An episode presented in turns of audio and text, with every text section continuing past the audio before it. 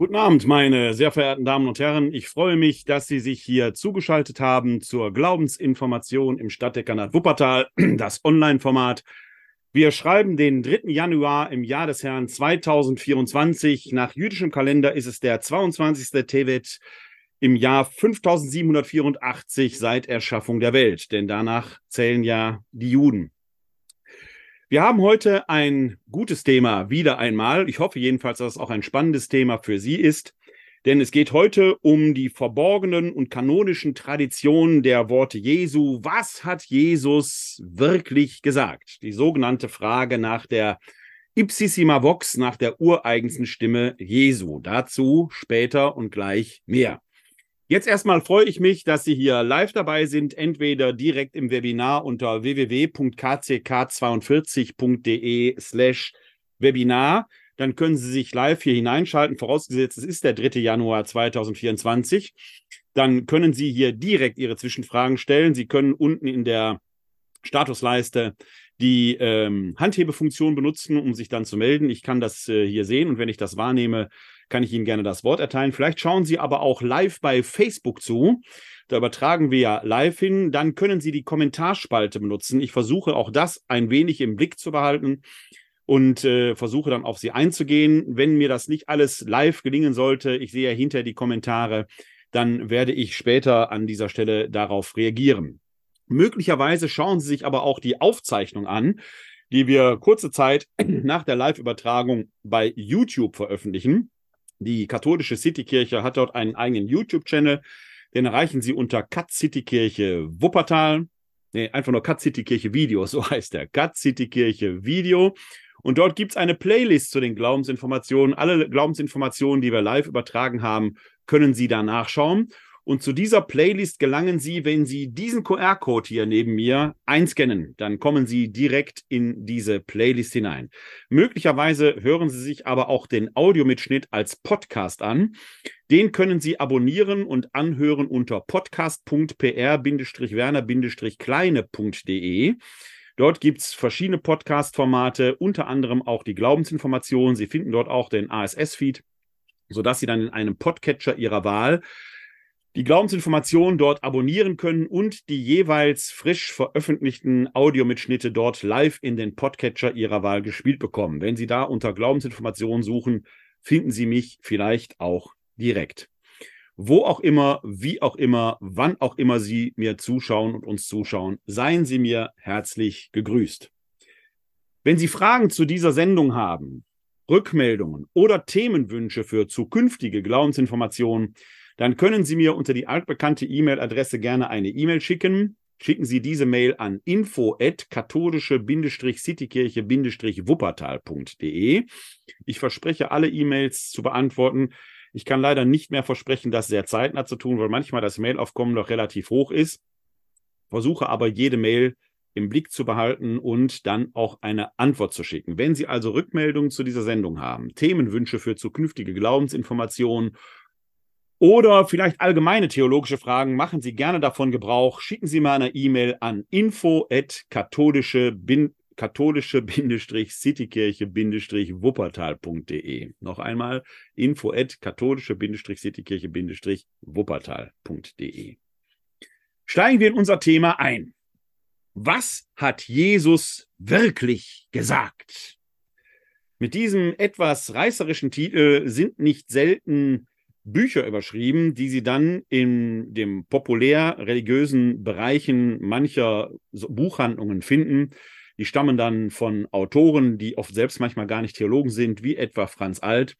Und die suggerieren, man hätte jetzt dann doch den Schlüssel zu der Frage gefunden, was Jesus tatsächlich im Original so gesagt habe und wo die Kirche, natürlich die böse Kirche oder die Kirchen, die Kirche gibt es ja hier auf Erden so gar nicht. Die Frage wäre ja schon immer, welche Kirche ist gemeint? Die Kirche das dann verfälscht habe in den Evangelien. Als die Evangelien niedergeschrieben wurden, gab es zum Beispiel noch gar keine römisch-katholische Kirche. Es gab auch keinen Papst, der da hätte eingreifen können. All das würde schon Fragen aufwerfen. Generell sage ich, auch als Theologe neutestamentlicher Provenienz, wenn Sie Bücher finden, die überschrieben sind, was hat Jesus wirklich gesagt, ist grundständige Skepsis angesagt. Und die sollten Sie auch diesem Abend gegenüber haben, denn ich habe ja denselben Titel gewählt und freue mich, dass Sie mir hier zuschauen, entweder live oder später. Sie werden aber schon am Anfang merken, dass das gar nicht so einfach ist, herauszufinden, was Jesus wirklich gesagt hat. Denn das wirklich wirft erhebliche Fragen auf. Hinter diesem Titel steckt allerdings ein Forschungszweig der neutestamentlichen Wissenschaft, der sogenannte, die sogenannte Suche nach der Ipsissima Vox oder den Ipsissima Verba Jesu, also den ureigensten Worten, die Jesus gesagt haben soll. Damit verbunden ist die historische Hoffnung, dass man damit tatsächlich am Kern der Sache dran ist. Und wie wichtig diese Suche oder diese Sehnsucht für manchen auch heute noch ist, können Sie zum Beispiel in der römisch-katholischen Kirche sehen, wo ja immer wieder behauptet wird, zu dieser oder jenen Frage hätte die Kirche keine Vollmacht, etwas zu ändern. Da steckt im Umkehrschluss genau diese Sehnsucht hinter, dass Jesus bestimmte Vollmachten so und nicht anders erteilt hat. Da hätte Jesus also tatsächlich etwas gesagt. Also diese Suche nach den Ipsissima Vox, nach der Ipsissima Vox, der ureigensten Stimme Jesu, hat in der Sehnsucht, dass man tatsächlich einen möglichst wichtigen historischen Kern finden könnte, gewissermaßen tatsächlich auf dem Boden der Tatsachen zu stehen kommen könnte, ihren eigentlichen Grund. Da sind allerdings von vornherein skeptische Fragen angebracht. Und bevor wir uns gleich mal auf die Suche machen, denn natürlich gibt es schon Methoden, mit denen man, sagen wir mal, mit einer gewissen Wahrscheinlichkeit, vielleicht sogar mit einer hohen Wahrscheinlichkeit, nah an das herankommt, was der historische Jesus gesagt haben mag. Aber Sie merken schon, ich mache hier schon eine ganze Reihe von Einschränkungen. Natürlich kann man da den einen oder anderen Befund erheben. Die Frage ist dann immer nur, cui bono? Worum geht es eigentlich? Also in dieser Suche nach den Boden der Tatsachen haben viele Theologen in früheren Zeiten enorme Anstrengungen und in elaborierten Ausarbeitungen versucht, diese Ipsissima Vox, diese ureigenste Stimme Jesu zu erheben. Ich will nur zwei Namen nennen. Der eine Name ist Joachim Jeremias. Ein großer neutestamentlicher Forscher, der sich insbesondere um die Gleichnisforschung äh, verdient gemacht hat, denn da besteht im Endeffekt kein Zweifel, dass die Gleichnisreden Jesu eine ureigenste Form der Verkündigung Jesu darstellen. Die Gleichnisse in sich. Ob der Wortlaut der Gleichnisse tatsächlich dann der ist, den Jesus verwendet hat, ist eine ganz andere Frage. Aber dass Jesus offenkundig in Gleichnissen zu seinen Jüngerinnen und Jüngern gesprochen hat, da besteht keine Frage. Und darin haben wir ein ureigenstes Stück, methodisch, wenn man so will, der Verkündigung Jesu. Wie anders wollte man denn von Gott reden? Man kann Gott ja nicht auf den Schreibtisch hier stellen und sagen, guck mal, so sieht er aus Nein, wir können uns Gott immer nur auf analoge Weise sprachlich nähern, also mit dem Mittel der Metapher oder wenn es eine ausführliche Metapher ist, eben einem Gleichnis. Man kann nicht sagen, Gott ist so und so, man kann sagen, Gott ist wie. Und in dieser Vergleichspartikel wie schwingt dann eben die Ähnlichkeit und die Unähnlichkeit mit. Klammer auf, ist übrigens ein äh, vor nicht ganz einem Jahr ja ein interessanter Fall gewesen, als Quinton Caesar im Abschlussgottesdienst des evangelischen Kirchentages die Predigt gehalten hat, wo eine riesen Diskussion losging, weil er gesagt hatte, Gott ist queer. Das Schwierige an dieser Aussage ist nicht, dass er Gott als queer bezeichnet hat. Gott übersteigt unser ganzes Verstehen. Natürlich ist er vielfältig, divers, bunt, nicht einfach auf den Punkt zu bringen. Aber in dieser definitiven Aussage, Gott ist Doppelpunkt, und dann kommt die Definition, ist die Aussage immer auch falsch, weil wir Gott eben nicht zu packen kriegen. Wenn er gesagt hätte, Gott ist wie die Vielfalt der Menschen, dann wäre eine andere äh, Geschichte daraus geworden. Ich selbst werde hier im März in Wuppertal einen Vortrag hier in Vorwinkel im äh, Rahmen der Kreuz- und Quergespräche haben. Da geht es um eine ähnliche Fragestellung. Wie kann man nämlich von Gott reden? Und da wurde mir als Thema angeboten, Gott ist eine schwarze Frau. Das Thema muss ich so ablehnen.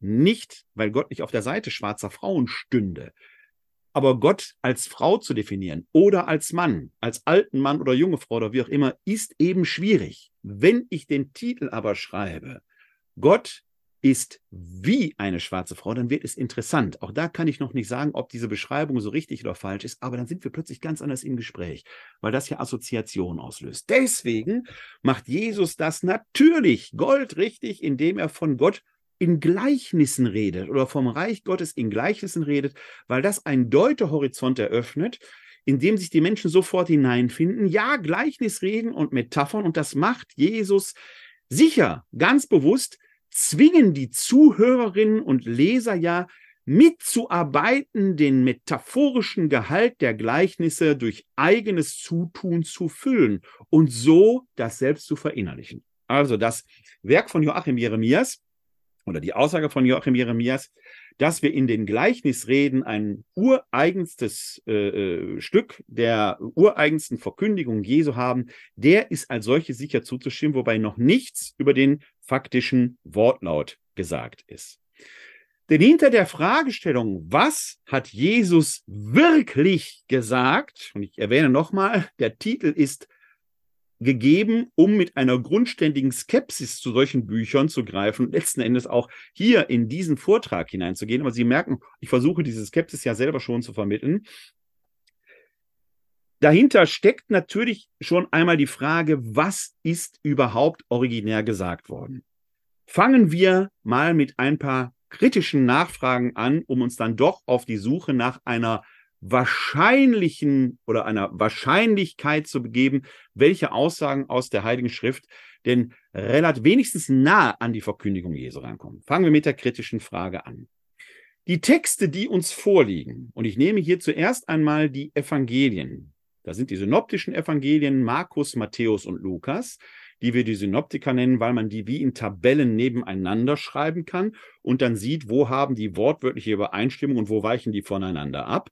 Und eine solche Tabelle, eine solche Zusammenschau nennt man Synopse. Deswegen nennt man die drei die Synoptiker, weil das mit diesen drei Evangelien geht. Und wir werden gleich noch näher darauf schauen, weil das für unsere Fragestellung von einer besonderen Bedeutung ist. Wir haben diese drei synoptischen Evangelien. Das älteste davon ist das Markus-Evangelium. Nach der Zerstörung Jerusalems aufgeschrieben. Woher wissen wir das? Weil der Markus in seinem Evangelium in, mit hochgewisser Weise auf diese Zerstörung zurückschaut, etwa in den Voraussagen Jesu, dass man über diese Stadt zu weinen habe. Lukas und Matthäus schauen schon auch auf Markus zurück, weil die den gekannt haben, die verarbeiten ihn gewissermaßen wörtlich, haben aber noch zusätzliches Material, dazu später eben mehr die haben etwa um 80 geschrieben. Für unseren Befund interessant ist in gewisser Weise aber auch das Johannesevangelium. Das ist nochmal gut 10 Jahre, 20 Jahre später geschrieben worden, also irgendwo zwischen 90 und 100. Das sind die kanonischen Quellen. Kanonisch deshalb, weil sie in unserer in unserem Neuen Testament stehen, in den neutestamentlichen Kanon aufgenommen worden sind. Über diese Kanonbildung habe ich hier meine eigene Glaubensinformation gemacht. Den Link dazu setze ich Ihnen in die Show Notes. Dann können Sie sich diese Folge ansehen, wie es zur Kanonbildung kam und warum wir diese 27 Schriften des Neuen Testamentes als Wort Gottes bezeichnen, andere nicht und was es heißt, Wort Gottes. Gibt es eine eigene Folge zu, verweise ich hier darauf. Link finden Sie später in den Show Notes. Wir haben also diese vier Evangelien. Wir haben vorgängig in der Zeit die Briefe, insbesondere die Paulusbriefe, der an der einen oder anderen Stelle auch darauf verweist, dass er ein Wort des Herrn überliefert. Komme ich gleich auch nochmal drauf zu sprechen. Aber wir bleiben erstmal bei den Evangelien, weil die ja viele Jesus-Worte, legendäre, hinzugekommene, originäre, große Frage beinhalten. Aber Sie merken schon, wenn man, wie ich, der synoptischen Chronologie folgt. Auch da könnte man drüber streiten, ist es eher die synoptische oder die ionäische Chronologie, bin ich ja auch schon mehrfach drauf zu sprechen gekommen der Glaubensinformation. Wenn man wie ich der synoptischen Chronologie folgt, dann ist Jesus etwa im Jahr 30 unserer Zeitrechnung am Kreuz gestorben. Das älteste Evangelium wird nach 70 aufgeschrieben. Da liegen, dazwischen liegen 40 Jahre. Und jetzt frage ich Sie, wir sind im Jahr 2024, 3. Januar. Wissen Sie noch, was Sie am 3. Januar 1984 getan haben? Das ist nämlich derselbe Zeitabstand, über den wir reden. Und wenn Sie jetzt jemanden sagen hören, am 3. Januar 1984 hat dieser oder jener etwas gesagt, würden Sie dem hundertprozentig vertrauen? Man würde doch die Frage stellen, woher wissen die das? Man weiß es, weil bestimmte Dinge von Mund zu Ohr und von Mund zu Ohr weitergegeben worden sind. So hat man Jesus Worte in der Anfangsschicht überliefert. Denn eine Schriftbildung, gar eine Protokollierung der Jesus-Worte fand ja nicht statt. Das waren Leihverkündigungen. Da lief kein Schrifthalter äh, daneben, kein Protokollant nebenher, der das aufgeschrieben und protokolliert hätte. Nein, man hat sich die Jesus-Geschichten und die Jesus-Worte mündlich überliefert, auch weil man ja der Ansicht war oder der Hoffnung war, dass sich die Wiederkunft Christi doch recht zeitnah ereignete. Erst am Überstieg von der zweiten zur dritten nachchristlichen Generation, also in einer Zeit, wo die Augen- und Ohrenzeugen noch leben, noch verifizieren können, aber bald nicht mehr da sein werden. An dieser Stelle entstehen die Evangelien, indem man gewissermaßen unter dem Eindruck authentischer Augen- und Ohrenzeugen die Ereignisse verschriftlicht und damit dauerhaft fixiert. Trotzdem bleiben da 40 Jahre Abstand. Wie gesagt, fragen Sie sich bitte selbst, wie Ihre Erinnerung aussieht. Was haben Sie am 3. Januar 1984, also von heute ausgerechnet, vor 40 Jahren gemacht? Ich persönlich weiß es nicht. Ich weiß nur, dass ich kurz vor meiner Führerscheinprüfung stand, weil ich damals 18 Jahre alt fast war. Mehr weiß ich da noch gar nicht mehr.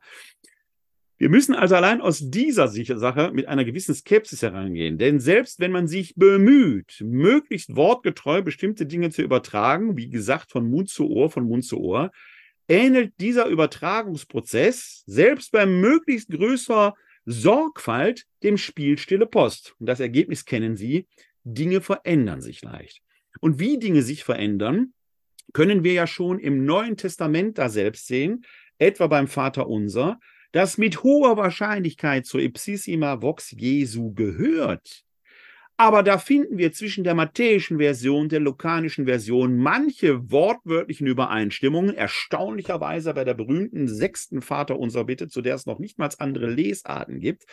Dieses und führe uns nicht in Versuchung scheint tatsächlich originär jesuanisch zu sein. Es gibt keinen neutestamentlichen Anlass aus Sicht der neutestamentlichen Exegese, dass da irgendetwas anders hätte gesagt werden können oder sollen. Aber an anderen Stellen gibt es Varianten, etwa in der Matthäus-Version. Gib uns heute das Brot, das wir brauchen. Der Lukas-Version Gib uns täglich das Brot, das wir brauchen. Sie merken, kleine Varianten schleichen sich ein, obwohl der Gesamtsinn der Aussage als solches mehr oder weniger identisch ist. Also, bei unserer Suche nach der originären Jesus-Wort-Tradition stoßen wir an dieser Stelle schon auf mein methodisches Hindernis, dass die, die es aufgeschrieben haben, 40 Jahre nach den Ereignissen ihre Texte verfassen oder noch später auf mündliche Traditionen zurückgreifen, in denen sich natürlich Veränderungsprozesse ergeben haben, ist schon mal Punkt eins. Es kann mit Sicherheit Fehler bei der Weitergabe gegeben haben. Das zweite ist, wenn wir in dem Bereich der Ipsissima Vox, der ureinsten Worte Jesu sind, dann finden wir sogenannte Logiensammlungen. Eine sehr berühmte Logiensammlung ist das berühmte koptische Thomas-Evangelium. Das gehört zu den apokryphen Evangelien. Ich halte Ihnen mal hier einen Ausschnitt aus meiner Ausgabe hin. Meine Ausgabe heißt noch, so muss ich es halten, neutestamentliche Apokryphen, Band 1 Evangelien, noch herausgegeben von Wilhelm Schneemelcher. Meine Ausgabe stammt von Anfang der 90er Jahre. Sie finden aber heute die Herausgabe apokrypher Texte in einer neuen Version, weil natürlich immer neue Texte gefunden werden. Und wenn Sie die alten Folgen zu den Apokryphen anschauen, dann, ich wiederhole das hier noch kurz, Nein, apokryphe Texte erschüttern die römisch-katholische Kirche nicht, wenn neue gefunden werden. Es hat einen Grund, warum sie nicht in den neutestamentlichen Kanon hineingekommen werden. Die neutestamentliche Wissenschaft freut sich ein Bein ab, wenn ein neuer Text gefunden wird, weil der unseren Horizont über die Zeit veröffentlicht. Wir haben zum Glück dieses koptische Thomas-Evangelium gefunden, das eine reine Logiensammlung ist. Dieses koptische Thomas-Evangelium äh, überliefert, ich schaue nach, damit ich keine falsche äh, Zahl sage, insgesamt 114 vermeintliche oder echte, wie auch immer, Jesus-Sätze. Die Frage ist jetzt, wie datiert man dieses koptische Thomas-Evangelium? Der älteste Text, der für uns zugrifflich ist, ist eine aramäisch, eine syrische Übersetzung, datiert so auf das Jahr 255 nach Christus. Ist aber mit Sicherheit kein Autograph.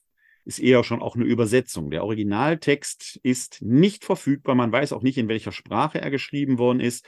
Es gibt wenige Neutestamente, die eine Abfassung auf Mitte der 30er Jahre, also sehr nah dran, äh, äh, formulieren. Damit wäre das dann schon quasi ein Protokoll.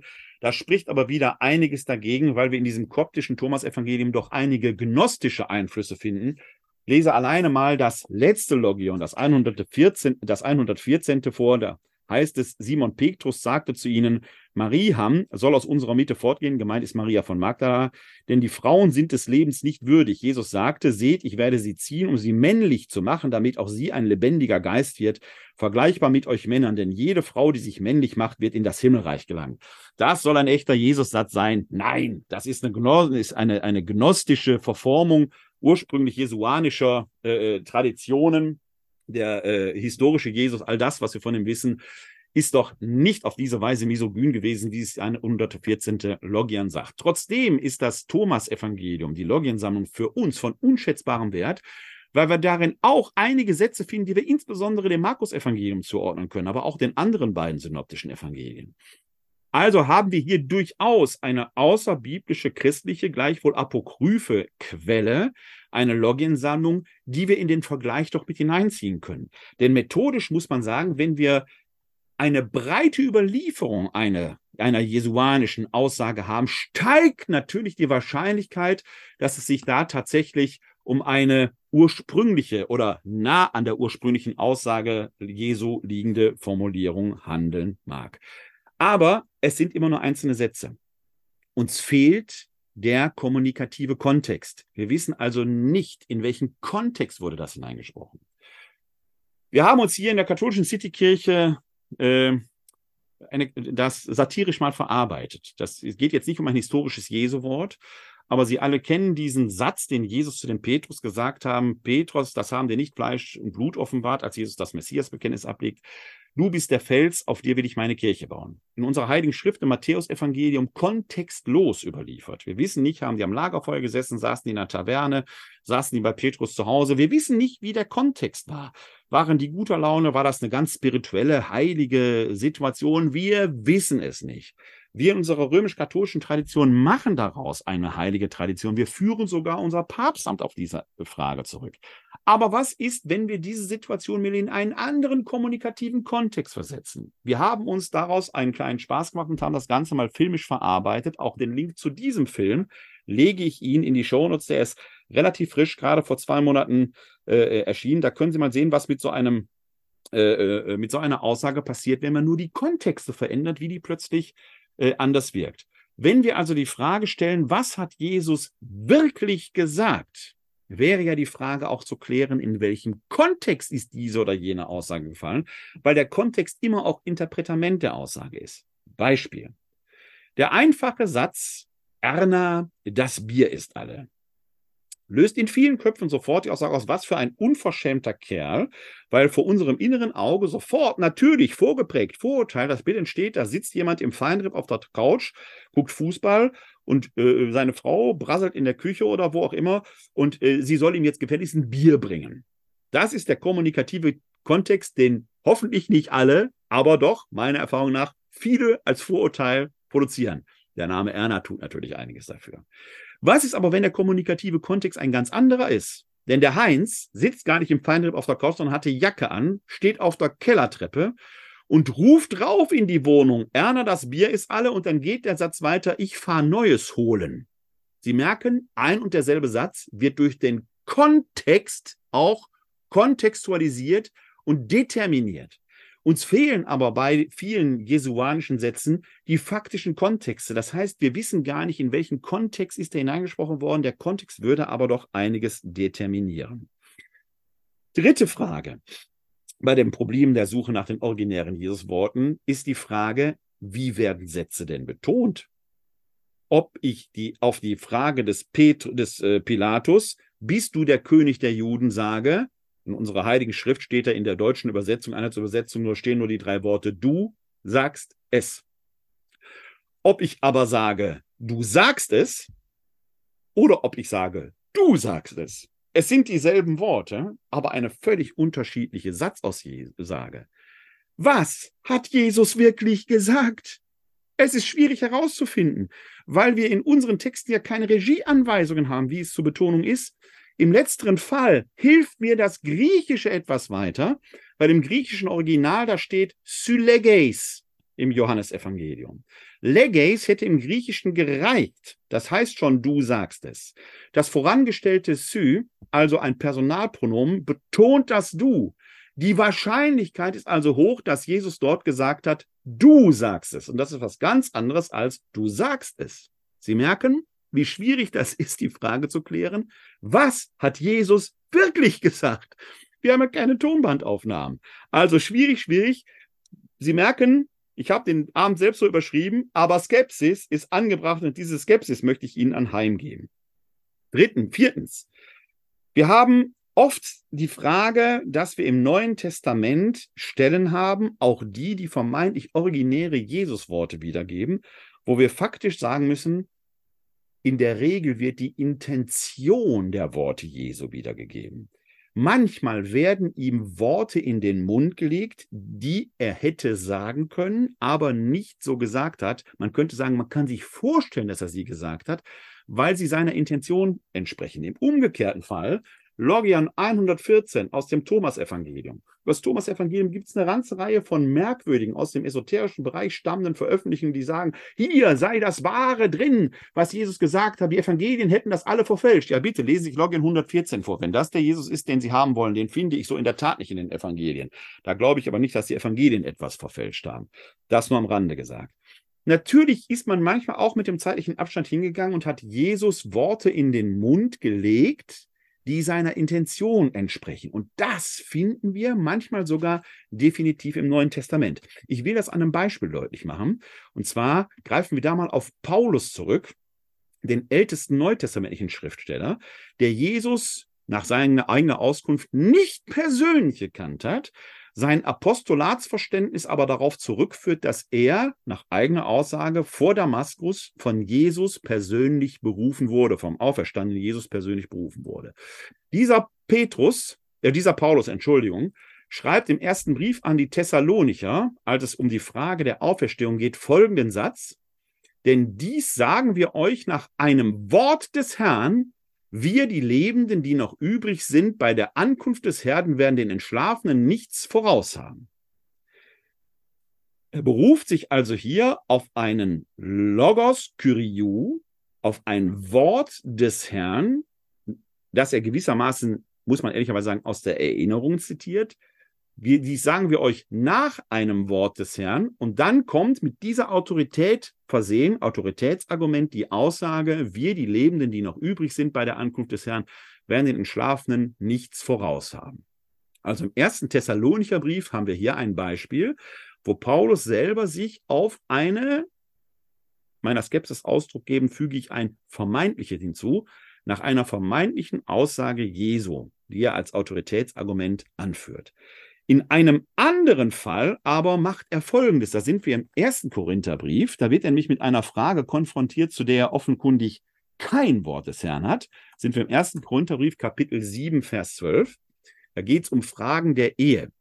Da sagt er, den übrigen sage ich, nicht der Herr. Wenn ein Bruder eine ungläubige Frau hat und sie willigt ein, weiter mit ihm zusammenleben, soll er sie nicht verstoßen und so weiter und so weiter. dann geht es hier unten wie gesagt, es sind Worte des Paulus, nicht Jesu, äh, denn der ungläubige Mann ist durch die Frau geheiligt und die ungläubige Frau ist durch den Bruder geheiligt. Sonst wär, wären eure Kinder unrein, sie sind aber heilig. Wenn aber der Ungläubige sich trennen will, soll er es tun. Der Bruder und die oder die Schwester ist in solchen Fällen nicht wie ein Sklave gebunden zu einem Leben in Frieden, hat Gott euch berufen. Woher weißt du denn, Frau, ob du den Mann retten kannst, oder woher weißt du, Mann, ob du die Frau retten kannst? Hierhinter verbirgt sich das sogenannte Privilegium Paulinum, das im heutigen Kirchenrecht noch die Möglichkeit bietet, wenn aus einer Ehe zweier Ungetaufter ein Partner sich taufen lässt, die Ehe geht auseinander, kann der neuere Partner trotzdem wieder heiraten, eine kirchliche Verbindung eingehen, was sonst bei den Ehen zweier Ungetaufter nicht möglich wäre.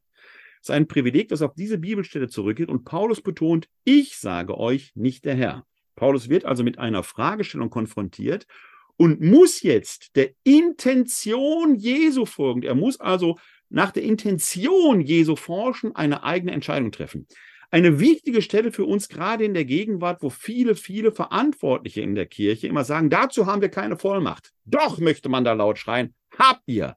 Euer Job wäre es, der Intention Jesu folgend eine Antwort zu finden. Ihr habt die Vollmacht, die Antwort zu finden. Ihr habt die Binde- und Lösevollmacht. Ihr müsst nur nach der Intention Jesu forschen. Die Frage, was würde Jesus jetzt tun, ist an dieser Stelle nur allzu berechtigt. Es gibt dann aber im ersten Korintherbrief äh, wenige Verse später noch eine Stelle, nämlich im Vers 25, den haben wir hier. Was aber die Unverheirateten betrifft, so habe ich kein Gebot vom Herrn. Da steht im Griechischen der Begriff Epitage. Da geht es also nicht um das Wort, sondern um das Gebot des Herrn. Ich gebe euch nur einen Rat als einer, den der Herr durch sein Erbarmen vertrauenswürdig gemacht hat. Ich meine, es ist gut wegen der bevorstehenden Not. Ja, es ist gut für den Menschen so zu sein. Bist du an eine Frau gebunden, suche dich nicht zu lösen. Bist du ohne Frau, dann suche keine und so weiter und so weiter. Ist aber auch hier ein, eine Empfehlung, ein Rat des Paulus, nicht des Herrn. Also die Problematik, dass Jesus sich nicht zu jeder Frage geäußert hat, kannte schon Paulus als der älteste biblische Schriftsteller. Manchmal, äh, neutestamentliche Schriftsteller, manchmal hat er ein Wort des Herrn, das bringt er dann argumentativ an, weil das natürlich dann Gewicht bringt. Manchmal hat er keins, dann muss er nach der Intention Jesu forschen.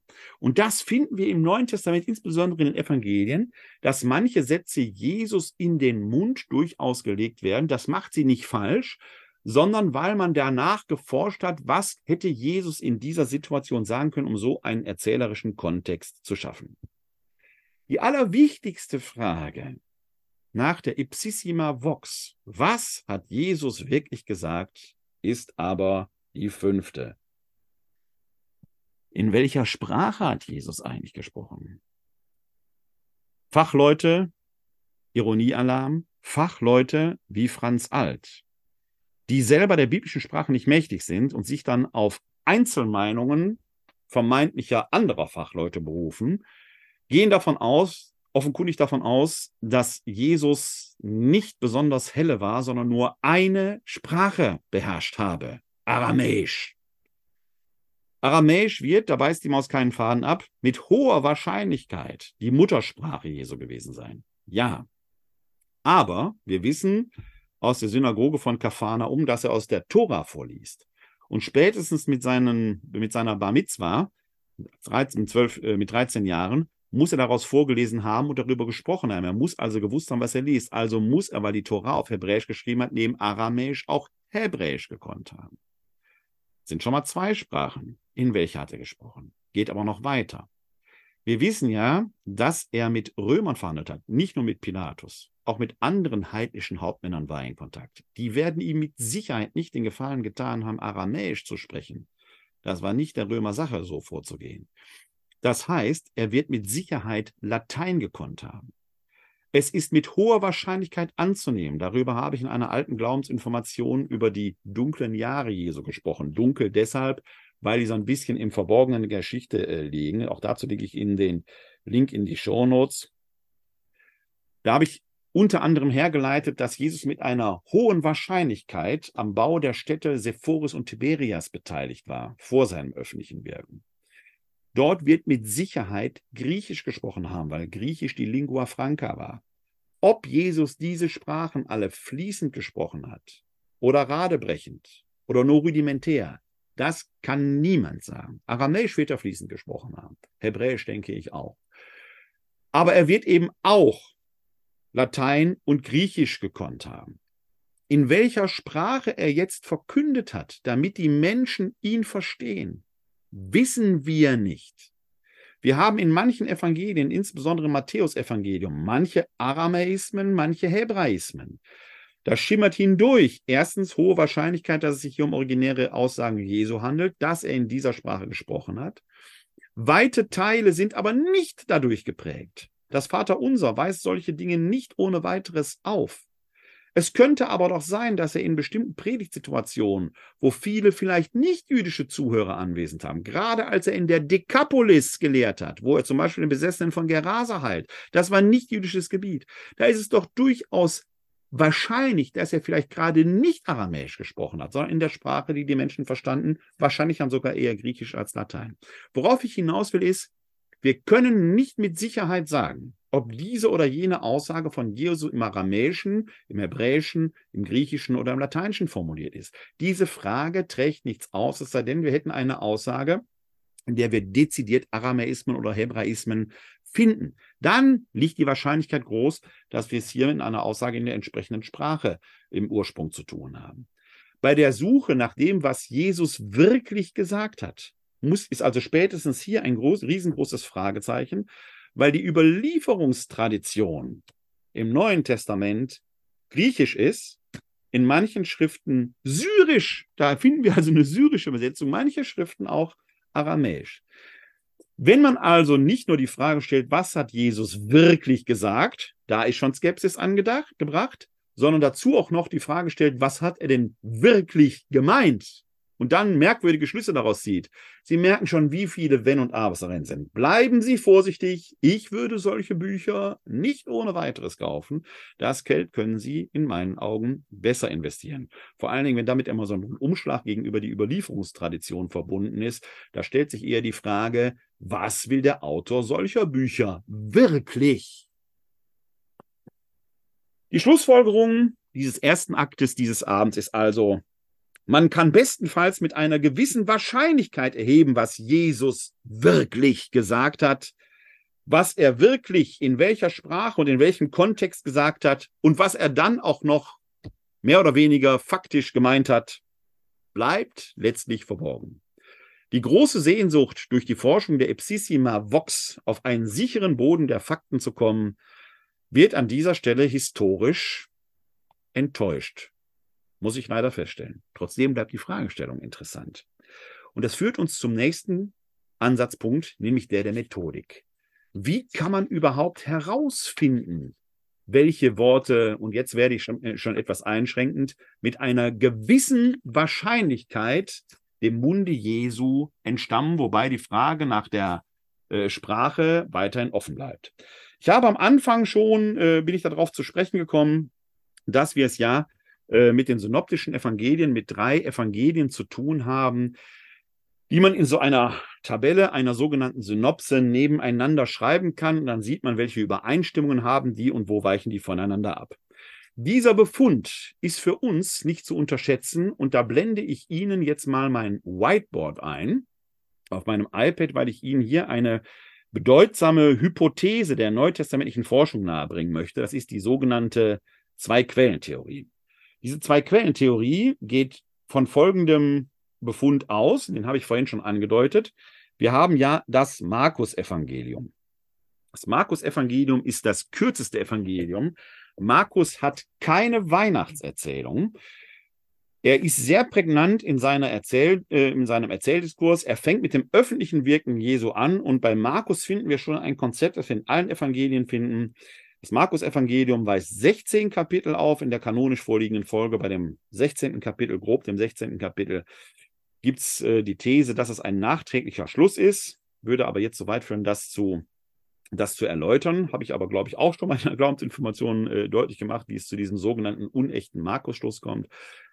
Aber wir beobachten, dass das Markus-Evangelium teilweise wortwörtlich auch in den anderen beiden synoptischen Evangelien wiederzufinden ist. Offenkundig haben also sowohl Matthäus als auch Lukas das Markus-Evangelium gekannt und verein, verarbeitet, wodurch sich die teilweise wörtlichen Übereinstimmungen hervorragend erklären lassen. Das heißt, der Markus ist der Älteste, geschrieben ungefähr 70 nach Christus. Matthäus und Lukas etwas später, man vermutet so etwa zehn Jahre, haben den Markus schon verarbeitet. Aber wir finden bei Matthäus und Lukas Stellen, die nur die beiden haben, die aber nicht im Markus-Evangelium drinstehen. Und hier wird es interessant, denn diese Stellen, die wir bei Matthäus und Lukas-Evangelium finden, die aber nicht im Markus-Evangelium vorzufinden sind, sind fast ausnahmslos Jesus-Aussagen. Sie merken schon, jetzt wird es interessant, weil das für unsere Fragestellung natürlich interessant ist. Es hat also offenkundig eine zweite Quelle gegeben neben dem Markus-Evangelium und weil die sich auf Jesus-Sätze, auf Jesus-Aussagen bezieht, das nennt man ein Logion oder Logien, nennt man diese Quelle auch die Logienquelle und die wird in der Wissenschaft immer abgekürzt mit Q für Quelle. Das heißt, Matthäus und Lukas scheinen Zugriff auf eine zweite Quelle gehabt zu haben, die Logienquelle Q. Ob diese Logienquelle schriftlich vorlag oder ob die eine mündliche Tradition war, ich tendiere zu zweiterer, weil es innerhalb dieser Übereinstimmung dann doch gewisse Varianzen gibt. Das Beispiel Vater Unser gehört zum Beispiel dazu, das wir nicht im Markus-Evangelium finden spricht nach meinem Dafürhalten eher für eine mündliche Tradition. Es gibt aber manche Exegeten, die sogar in der Logien-Tradition des Thomas-Evangeliums, weil das auch eine Logiensammlung ist, diese Logienquelle Q sehen. Davon muss man allerdings Abstand nehmen. Es gibt gewisse Übereinstimmungen, die auch hier wieder darauf hindeuten, dass auch der Thomas bestimmte Zugriffe auf diese äh, äh Tradition hatte. Aber wir haben jetzt eben hier, zumindest was die synoptischen Evangelien angeht, erstmal diese beiden Quellen. Markus und diese Logienquelle Q die von Matthäus und Lukas verarbeitet werden. Und dann hat der Markus bestimmte Stellen, die nur er hat, äh, Entschuldigung, der äh, Matthäus bestimmte Stellen, die nur er hat. Das nennen wir das matthäische Sondergut. Dazu gehört zum Beispiel die matthäische Weihnachtserzählung. Und auch der Lukas hat bestimmte Stellen, die nur er hat. Dazu gehört zum Beispiel das Luca, die lukanische Weihnachtsgeschichte. Und in der letzten Glaubensinformation habe ich ja Ihnen schon gezeigt, dass sowohl die matthäische als auch die lukanische Weihnachtserzählung nicht übereinstimmen, nicht über, äh, in eine große Schnittmenge hineingebracht werden können. Außer dass Maria die Mutter war, ein Mann namens Josef eine gewisse Rolle spielte, der Junge in Nazareth aufwächst und in Bethlehem geboren wird, gibt es nicht viel Schnittmengen zwischen den beiden Evangelien an dieser Stelle, die eben dem sogenannten Sondergut entstammen. Diese Theorie nennt man Zwei-Quellen-Theorie, weil mit Markus und mit der Logienquelle Q, Zwei-Quellen-Theorie, reden und schreiben, muss ich noch lernen, wir diese beiden Quellen haben, aus denen Matthäus und Lukas sich bedienen.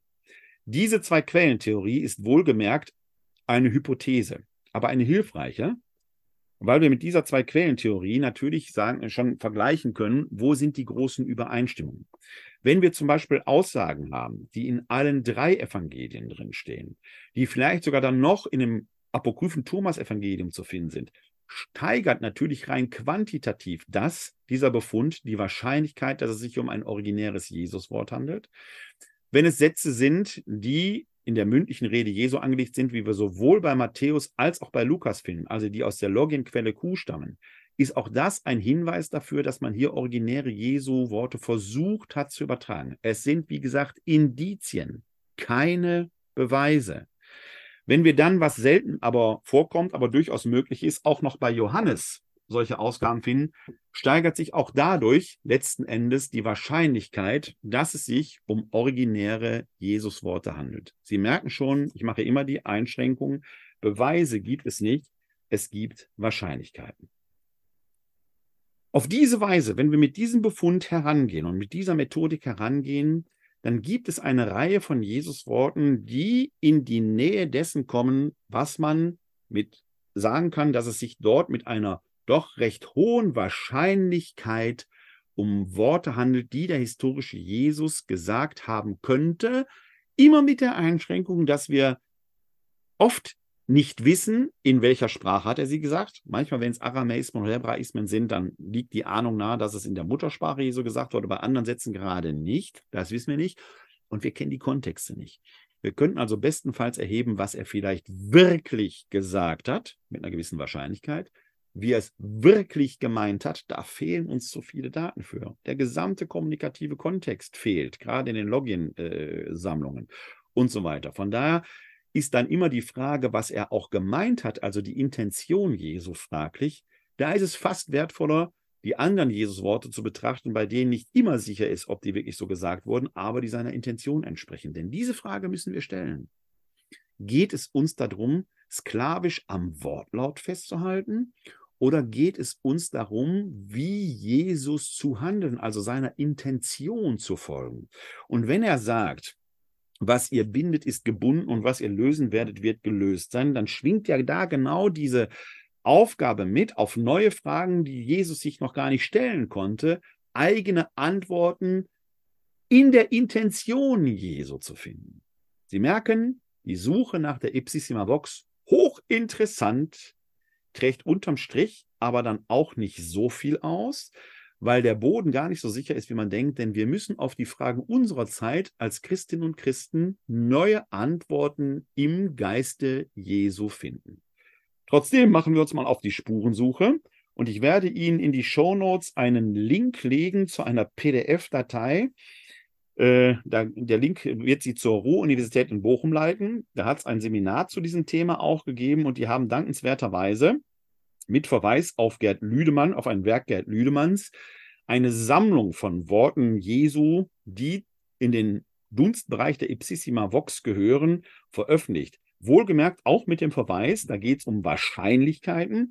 Und dann gibt es dort Worte Jesu, die kursiv gedruckt sind und Worte Jesu, die nicht kursiv gedruckt sind. Die kursiv gedruckten sind wahrscheinlicher dem Jesus zuzurechnen, die anderen mit nicht ganz so hoher Wahrscheinlichkeit. Gerd Lüdemann das sei nur als Nebenbemerkung gesagt, ein evangelischer Theologe, der vor 20, 25 Jahren mal äh, in eine große Kritik geraten ist, weil er sich mit der Auferstehung Jesu, der leiblichen Auferstehung Jesu schwer tat, wurde also innerevangelisch durchaus nicht nur da, aber insbesondere da, weil es ein evangelischer Theologe ist, heiß diskutiert. Aber von dem finden Sie später in den Shownotes eine PDF-Datei, wo es eine Sammlung von Jesusworten gibt, auch mit den entsprechenden Parallelstellen, jeweils in den anderen synoptischen Evangelien oder bei Thomas, sodass Sie sich da selber mal ein bisschen durchlesen können. Denn die jetzt alle anzugucken, würde den Rahmen sprengen. Deswegen gehen wir ein wenig in Auswahl vor.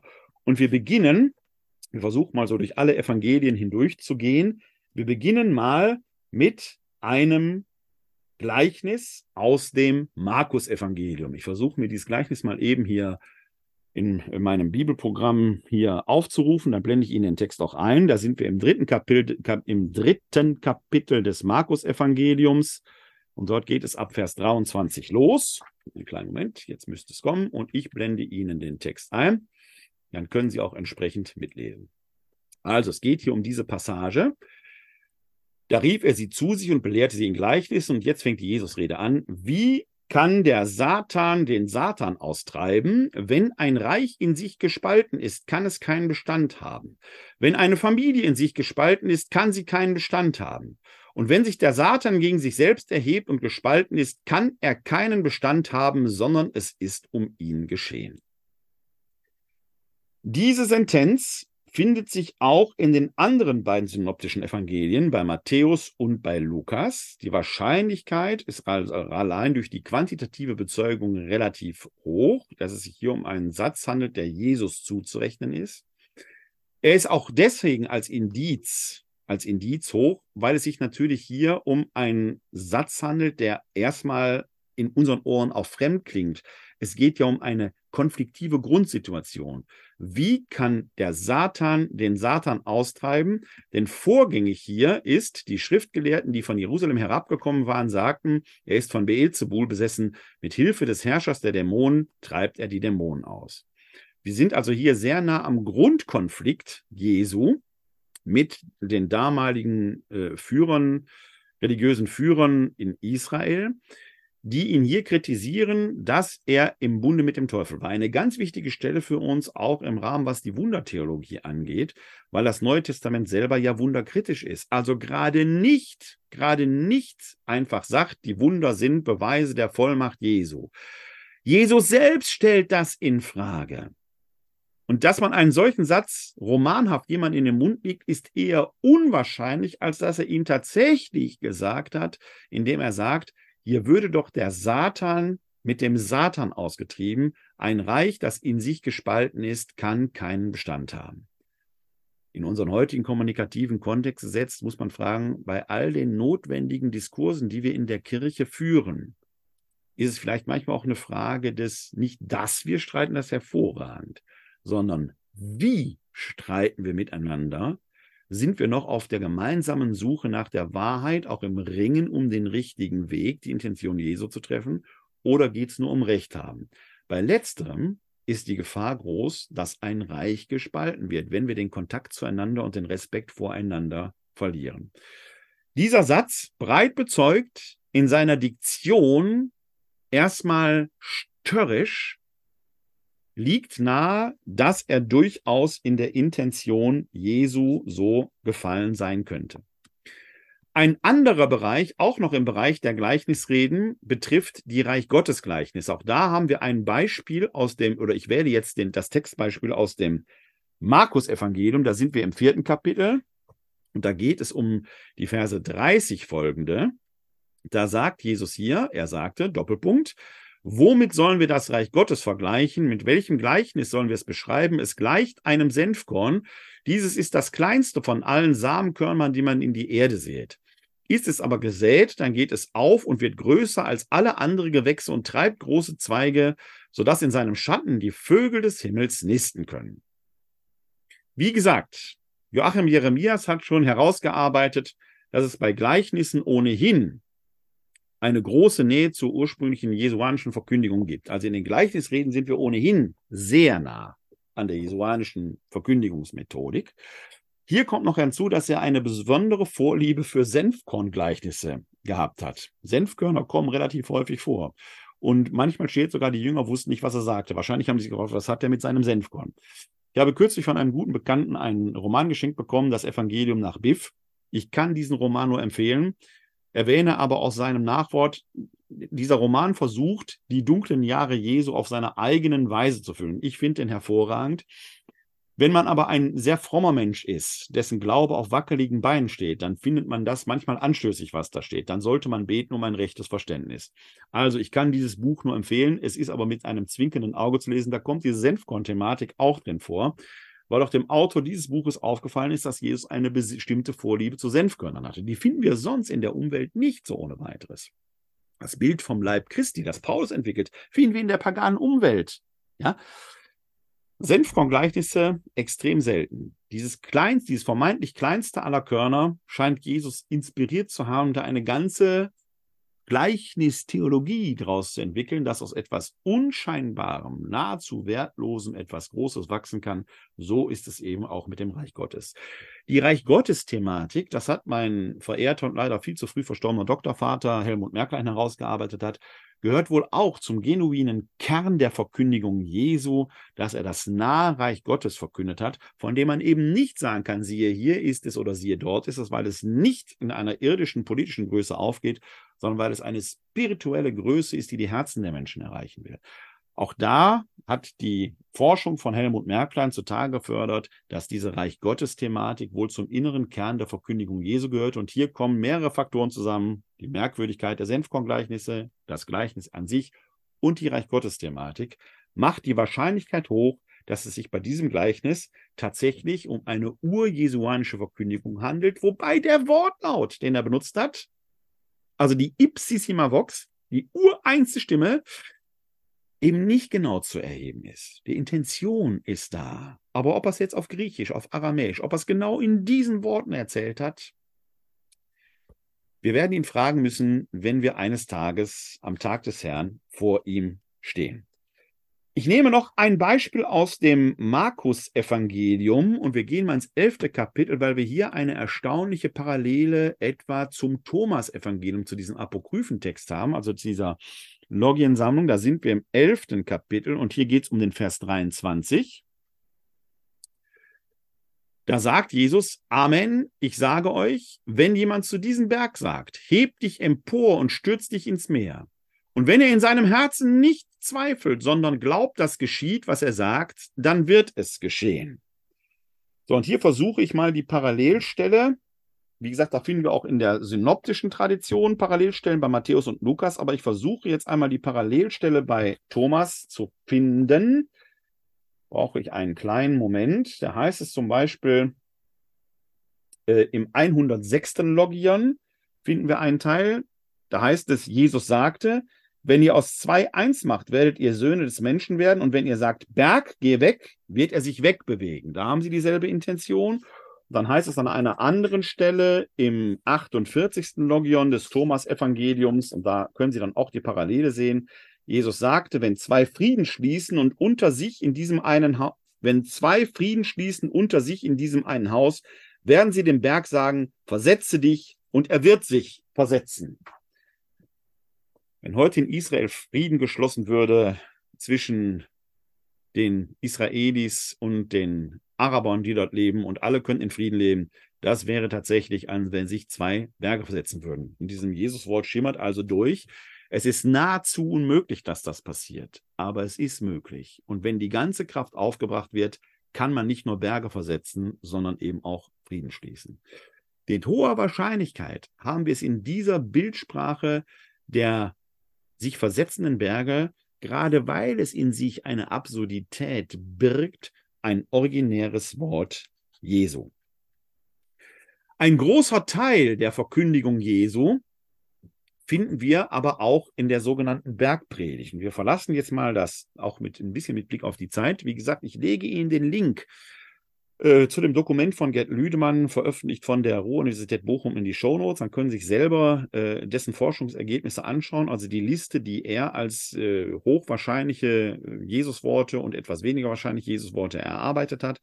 Die könnte man auch noch einer kritischen Betrachtung unterziehen, aber ich lasse das jetzt als solches erstmal hier stehen. Wir gehen jetzt mal in das Matthäusevangelium und das Lukasevangelium. Da sind wir in dem Sektor, der eher die Logienquelle Q betrifft, die wir also nicht bei Markus finden. Da finden wir eine Komposition, eine Zusammenfügung, eine redaktionelle Zusammenfügung von Jesusworten, die bei Matthäus Bergpredigt heißt, bei Lukas Feldrede. Das heißt, diese Bergpredigt wird von Matthäus als Idee konzipiert. Jesus habe auf einem Berg gestanden und längere Predigt gehalten. Wenn man sich diese Bergpredigt als Ganzes aber mal durchliest, merkt man, dass da oft eben tatsächlich Worte mehr oder weniger unverbunden nebeneinander stehen. Bei Lukas heißt es die Feldrede, die ist etwas kürzer. Das spricht dafür, dass eine redaktionelle Zusammenstellung von Jesus-Worten ist, die der Matthäus respektive der Lukas vorgenommen hat.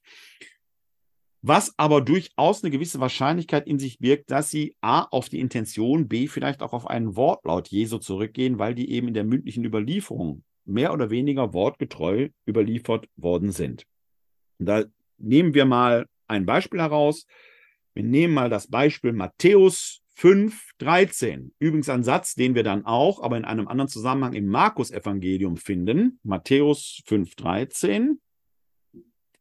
Das ist das berühmte Wort, ihr seid das Salz der Erde. Wenn das Salz seinen Geschmack verliert, womit kann man es wieder salzig machen? Es taugt zu nichts mehr, außer weggeworfen und von den Leuten zertreten zu werden. Ein Satz, der auch in seiner Bildwelt, Salz der Erde, ist ja eine gewisse Absurdität. Salz in der Suppe kann man verstehen. Salz am Lammbraten kann man verstehen. Aber Salz der Erde ist ja erstmal ein Bildbruch, der in sich nicht logisch ist. Und solche Bildbrüche sind in sich auch wieder ein gewisser Hinweis für eine ur eigentümliche Situation.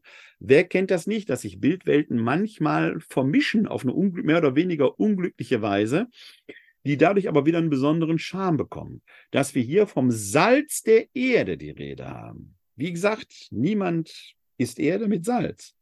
Macht die Wahrscheinlichkeit aber hoch, weil natürlich Erde, dieses Globale, dieses Weite, dieses Fundamentale mitschwingt und wir, die wir in der Nachfolge Jesu stehen, sollen dieser Erde Geschmack verleihen, dem Leben auf dieser Erde Geschmack verleihen. Ein Satz, den wir in der Bergpredigt finden, aber eben auch bei Lukas und in einer gewissen Parallelversion sogar bei Markus.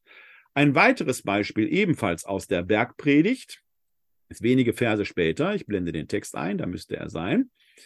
Da sind wir immer noch im fünften Kapitel und schauen jetzt hier aber mal in die Verse 39 bis 44. Da heißt es, ich aber sage euch, leistet dem, der euch etwas Böses antut, keinen Widerstand, sondern wenn dich einer auf die rechte Wange schlägt, dann halt ihm auch die linke hin.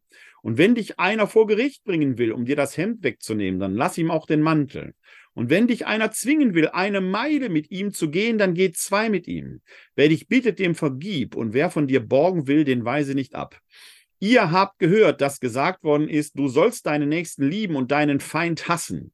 Ich aber sage euch, liebt eure Feinde und betet für die, die euch verfolgen, damit ihr Kinder eures Vaters im Himmel werdet, denn er lässt seine Sonne aufgehen über die Bösen und Guten und er lässt regnen über Gerechte und Ungerechte.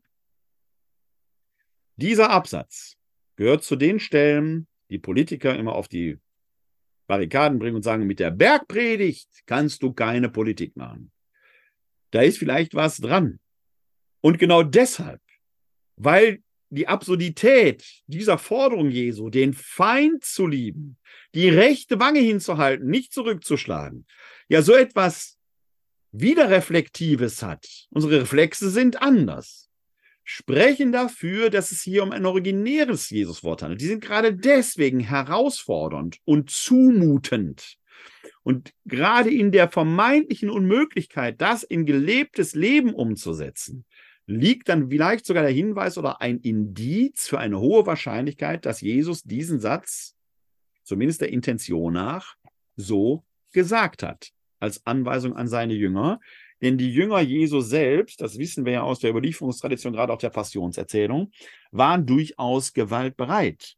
Ein Petrus, Fischer vom See Genezareth, hat im Moment der Verhaftung Jesu ein Schwert zur Hand. Johann, äh, Jakobus und Johannes streiten um die Ministerposten, schicken sogar ihre Mutter vor, äh, die Verhandlungen da mit Jesus zu führen. Also die sind davon ausgegangen, hier wird Tabula rasa gemacht und zwar tatkräftig, schlagkräftig.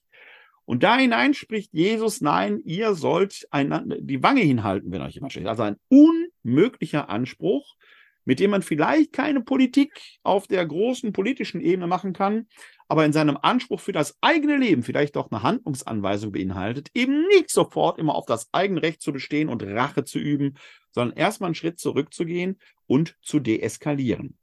Als solches also durchaus gerade wegen der Absurdität ipsissima vox.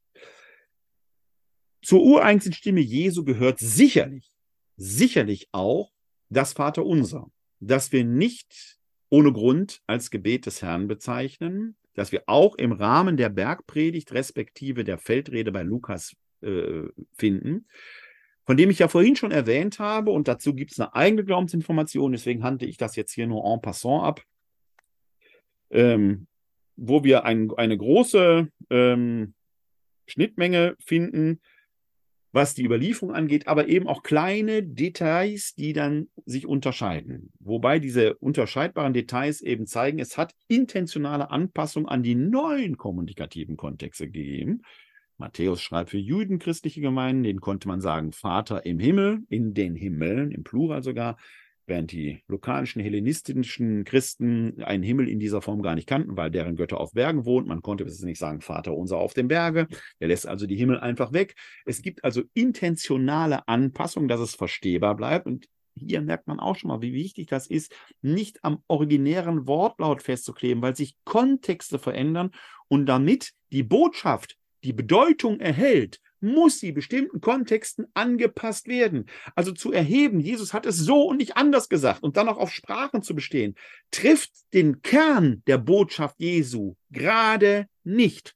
Gleichwohl ist natürlich interessant zu sagen, okay, wir sind hier sehr nah dran an dem, was Jesus gesagt hat und haben jetzt selbst die Aufgabe, das in unsere Zeit, in unsere kulturellen Kontexte hinein neu zu übertragen und dem Wort Gestalt zu geben. Am Vater unser kann man das hervorragend studieren, mit der Auffälligkeit, dass es just zu dieser für viele doch anstößigen sechsten Bitte und führe uns nicht in Versuchung nicht nur keine unterschiedlichen Lesarten in der schriftlichen Überlieferungstradition gibt, sondern noch nicht mal eine Varianz im Wortlaut bei Matthäus und bei Lukas. So kreativ die sonst im Vater unser da eingreifen. An dieser Stelle haben wir wortliche Übereinstimmung, sodass man sagen muss, wenn es irgendwo Ipsissima Vox gibt, dann ist es diese sechste Vater unser bitte. Dem Augenzwinkern gesagt.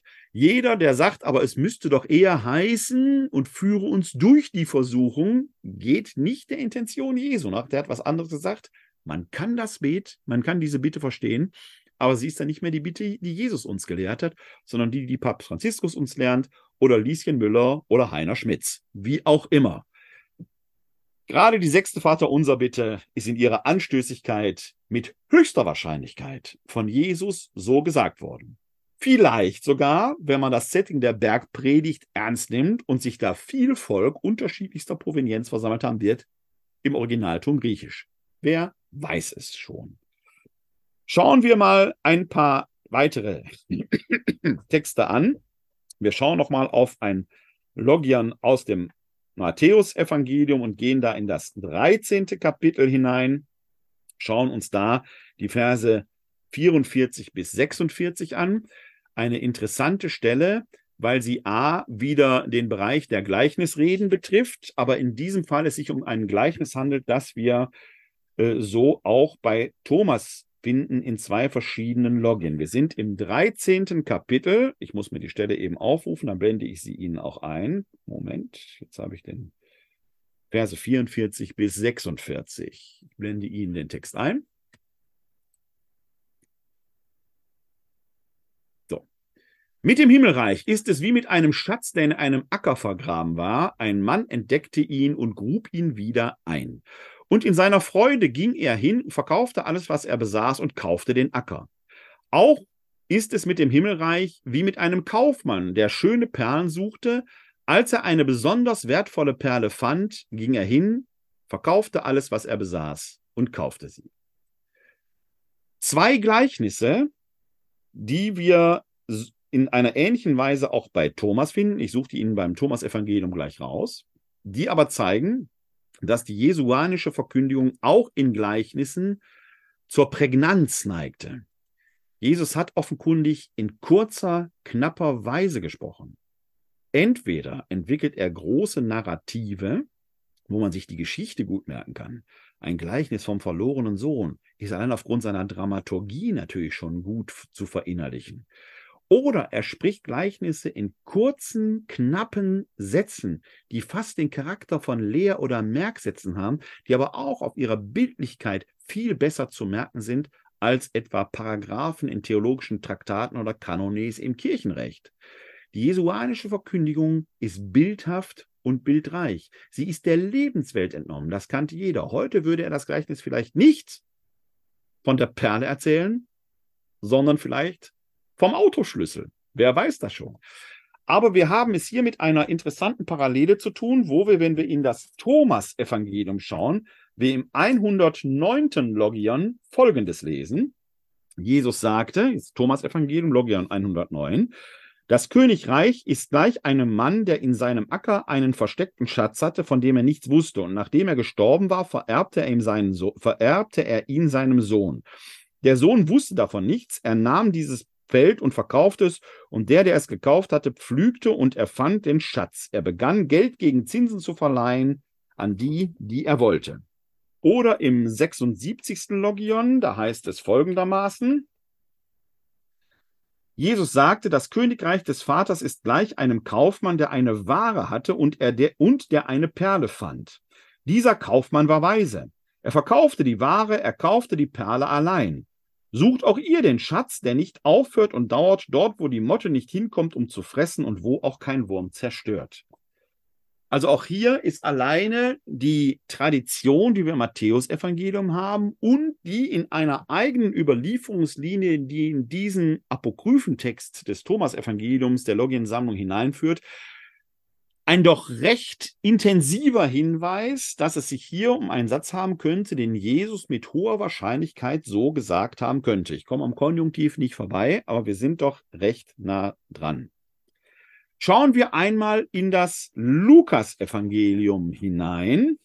Dort sind wir zum Beispiel im siebten Kapitel in Vers 22. Die Stelle ist in sich auch interessant, weil sie uns einen guten Blick auf das Selbstverständnis Jesu wirft. Da sind wir im Sieb Lukas 7 und da die, äh, ich muss eben kurz gucken, die Verse 22 folgende. 7, ich muss ja in mehreren Bildschirmen arbeiten, deswegen dauert das immer einen kleinen Moment.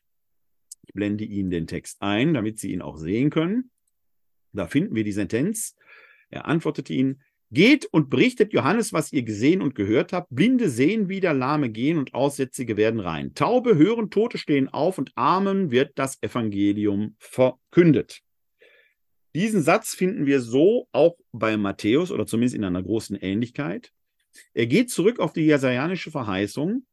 Es ist ein Satz, den Jesus aus dem Propheten Jesaja in der Synagoge zu Kafanaum gelesen hat und dann sagt, heute hat sich dieses Schriftwort erfüllt.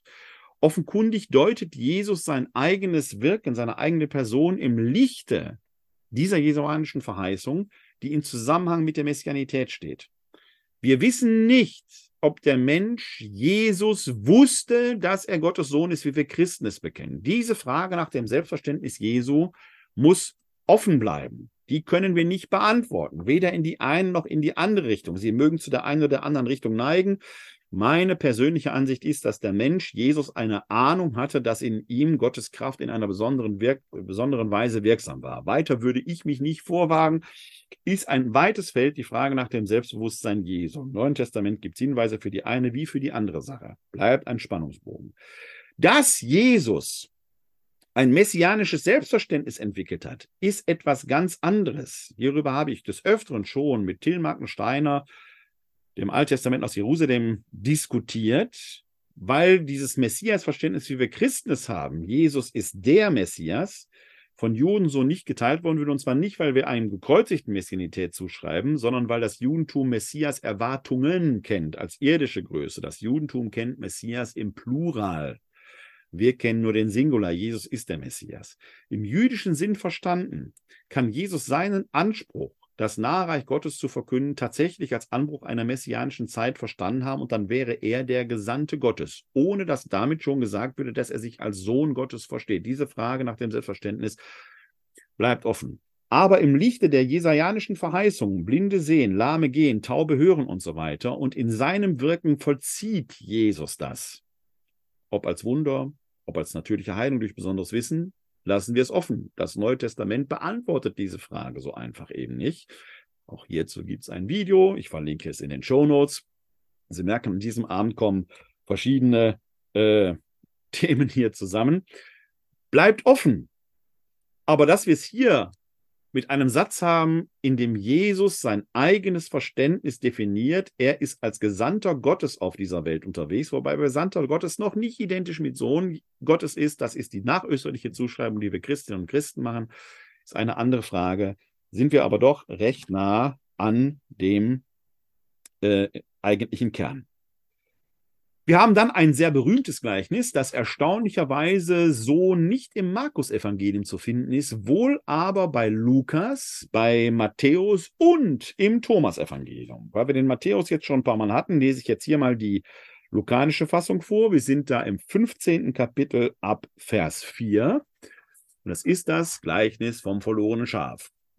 Jesus sagte, wenn einer von euch 100 Schafe hat und eines davon verliert, lässt er dann nicht die 99 in der Wüste zurück und geht dem Verlorenen nach, bis er es findet? Und wenn er es gefunden hat, nimmt er es voll Freude auf die Schultern und wenn er nach Hause kommt, ruft er die Freunde und die Nachbarn zusammen und sagt zu ihnen, freut euch mit mir, denn ich habe mein Schaf gefunden, das verloren war. Ich sage euch, Ebenso wird im Himmel mehr Freude herrschen über einen einzigen Sünder, der umkehrt, als über 99 Gerechte, die keine Umkehr nötig haben. Der letzte Vers ist schon quasi die Deutung. Zur ureigensten Stimme Jesu mit hoher Wahrscheinlichkeit gehören die Verse 4 bis 6. Das ist das eigentliche Gleichnis, das sich auch wieder durch hohe Prägnanz auszeichnet. Kurz und knapp, nur das Wichtigste wird erzählt. Wir erfahren in diesem Gleichnis übrigens nicht von Dornensträuchern, Wölfen, die heulen und sonst etwas. All das ist spätere Hinzudichtung, indem man die Leerstellen, die das Gleichnis äh, füllt, stellt, füllt. Wir machen in unserer Verkündigung interessanterweise in diesem Gleichnis immer das Schaf zum eigentlichen Problem, das dann gerettet werden muss.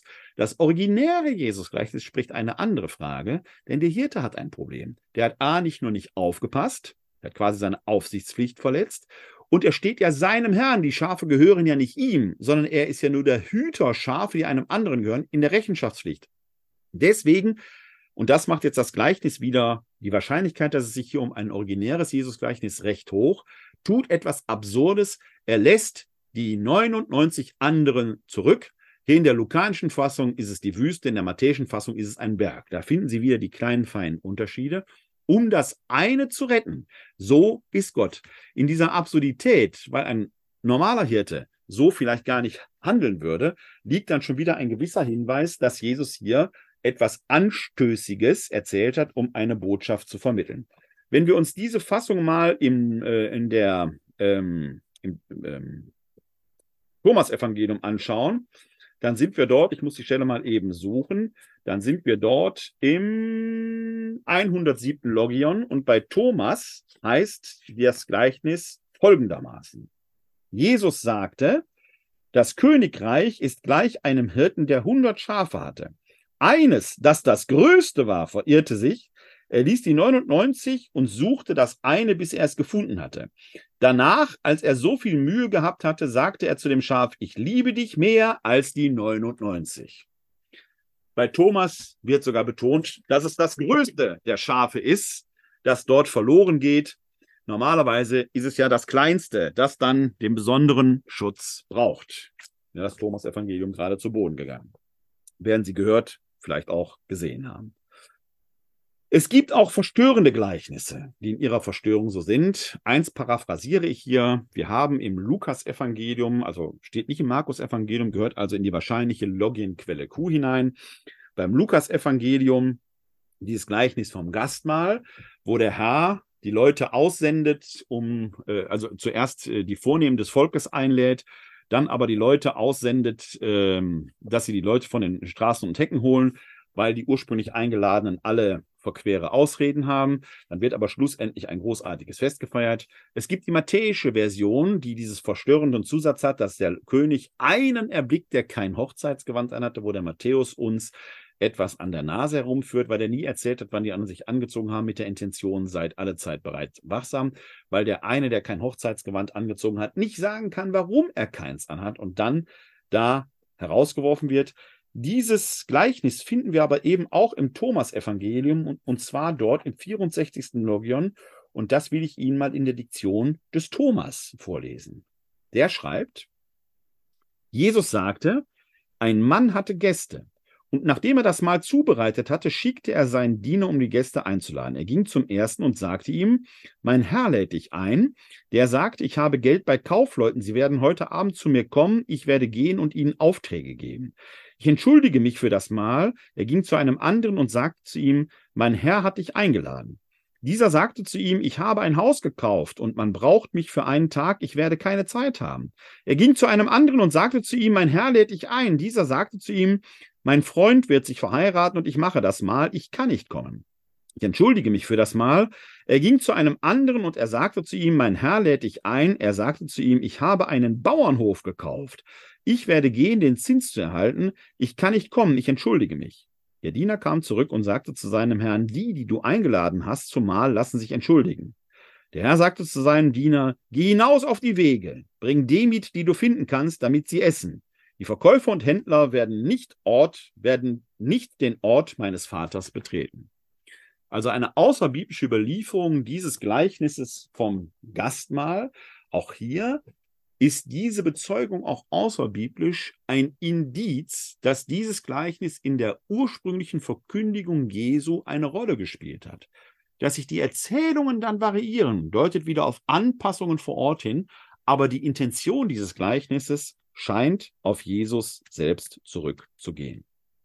Es gibt dann eine ganze Reihe von Sentenzen, die wir finden, und hier nehme ich mal zwei aus dem Thomas-Evangelium, die wir teilweise auch in der Bibel finden, wo man merkt, diese Sentenzen, da scheint Jesus als Weisheitlehre auf. Die haben dann gewissermaßen auch durchaus so den Charakter von Lehrsätzen, die wir dann biblisch, aber auch außerbiblisch finden. Eine Sentenz finden wir im 89. Logion bei Thomas.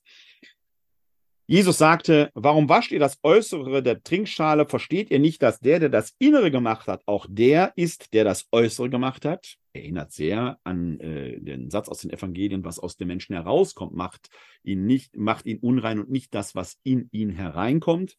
Oder wir haben die Sentenz in der, im 95. Logian bei Thomas. Wenn ihr Geld habt, verleiht es nicht auf Wucher, sondern gebt dem, von dem ihr es nicht wiederbekommen werdet, also ein Hinweis darauf, nicht auf den eigenen Vorteil zu achten, sondern eher selbst das letzte Hemd zu geben. Das sind solche Sätze, wie ich sie vorhin schon gesagt habe, die eine gewisse Absurdität mit sich bringen, die dem normalen Lebensimpuls und dem normalen Handlungsimpuls widersprechen. Und gerade dieser Widerspruch zum normal gelebten Leben erhöht die Wahrscheinlichkeit, dass es sich hier um originäre Sätze aus dem Munde Jesu handelt. Wobei, wie gesagt, die Frage immer offen bleibt, in welcher Sprache, in welchem Kontext. Und was nützt uns das dann?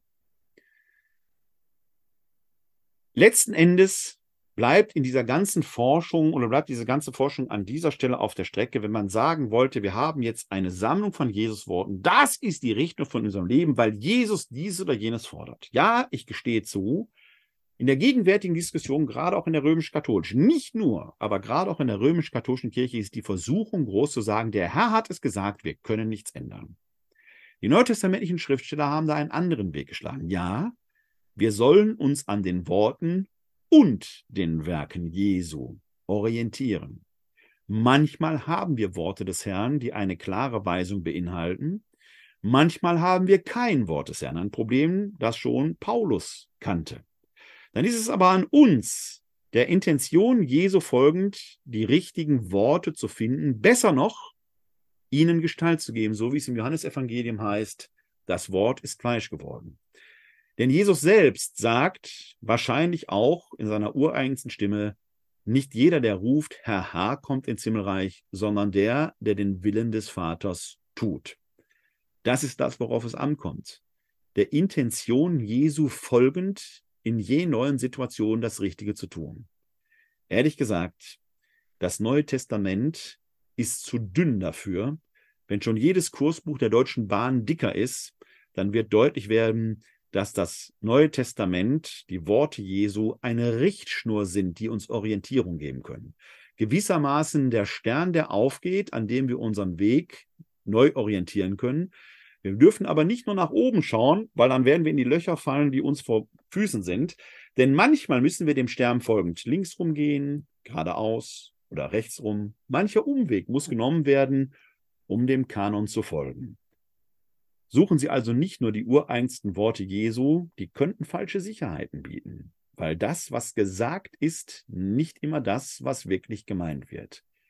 Aber das, was er wirklich wollte, die Intention, ist das, nach dem wir suchen sollen. Jeden Tag neu, vielleicht sogar jede Minute. Das ist sogar die eigentliche Spiritualität. Nicht, dass man was Frommes macht, sondern dass man versucht, immer neu aus dieser Haltung Jesu heraus die richtigen Dinge zu finden. Und wenn Sie da mal einen Fehler gemacht haben, dann sind Sie wie der jüngere Sohn im Gleichnis vom barmherzigen Vater. Kehren Sie um und machen Sie es besser. Jesus jedenfalls hätte es so gewollt. Was hat Jesus wirklich gesagt? So richtig genau kann ich Ihnen das gar nicht sagen. Es gibt Wahrscheinlichkeiten. Aber dass Jesus gewollt hätte, dass wir jeden Tag versuchen, diese Welt ein Stück besser zu machen, das nahe Reich Gottes Wirklichkeit werden zu lassen, da bin ich mir ziemlich sicher. Und da können Sie gerne mithelfen. Die nächste Glaubensinformation wird von heute aus gesehen erst in drei Wochen stattfinden, am 24. Januar. Dann sind Sie um 19 Uhr wieder sehr herzlich hier im Webinar unter www.kck42.de slash Webinar willkommen oder Sie schauen live bei Facebook zu. Das Thema lautet dann Symbole, Zeichen, Riten über die Notwendigkeit, dem Glauben Gestalt zu geben. Bis dahin bleiben oder werden Sie gesund und helfen Sie anderen gesund zu bleiben oder zu werden. Ihnen allen da draußen wünsche ich gleich ein herzliches Glück auf. In diesen Tagen ist es mir aber besonders wichtig zu sagen, Frieden über Israel. Shalom al Yisrael. Und jetzt Ihnen allen ein herzliches Glück auf.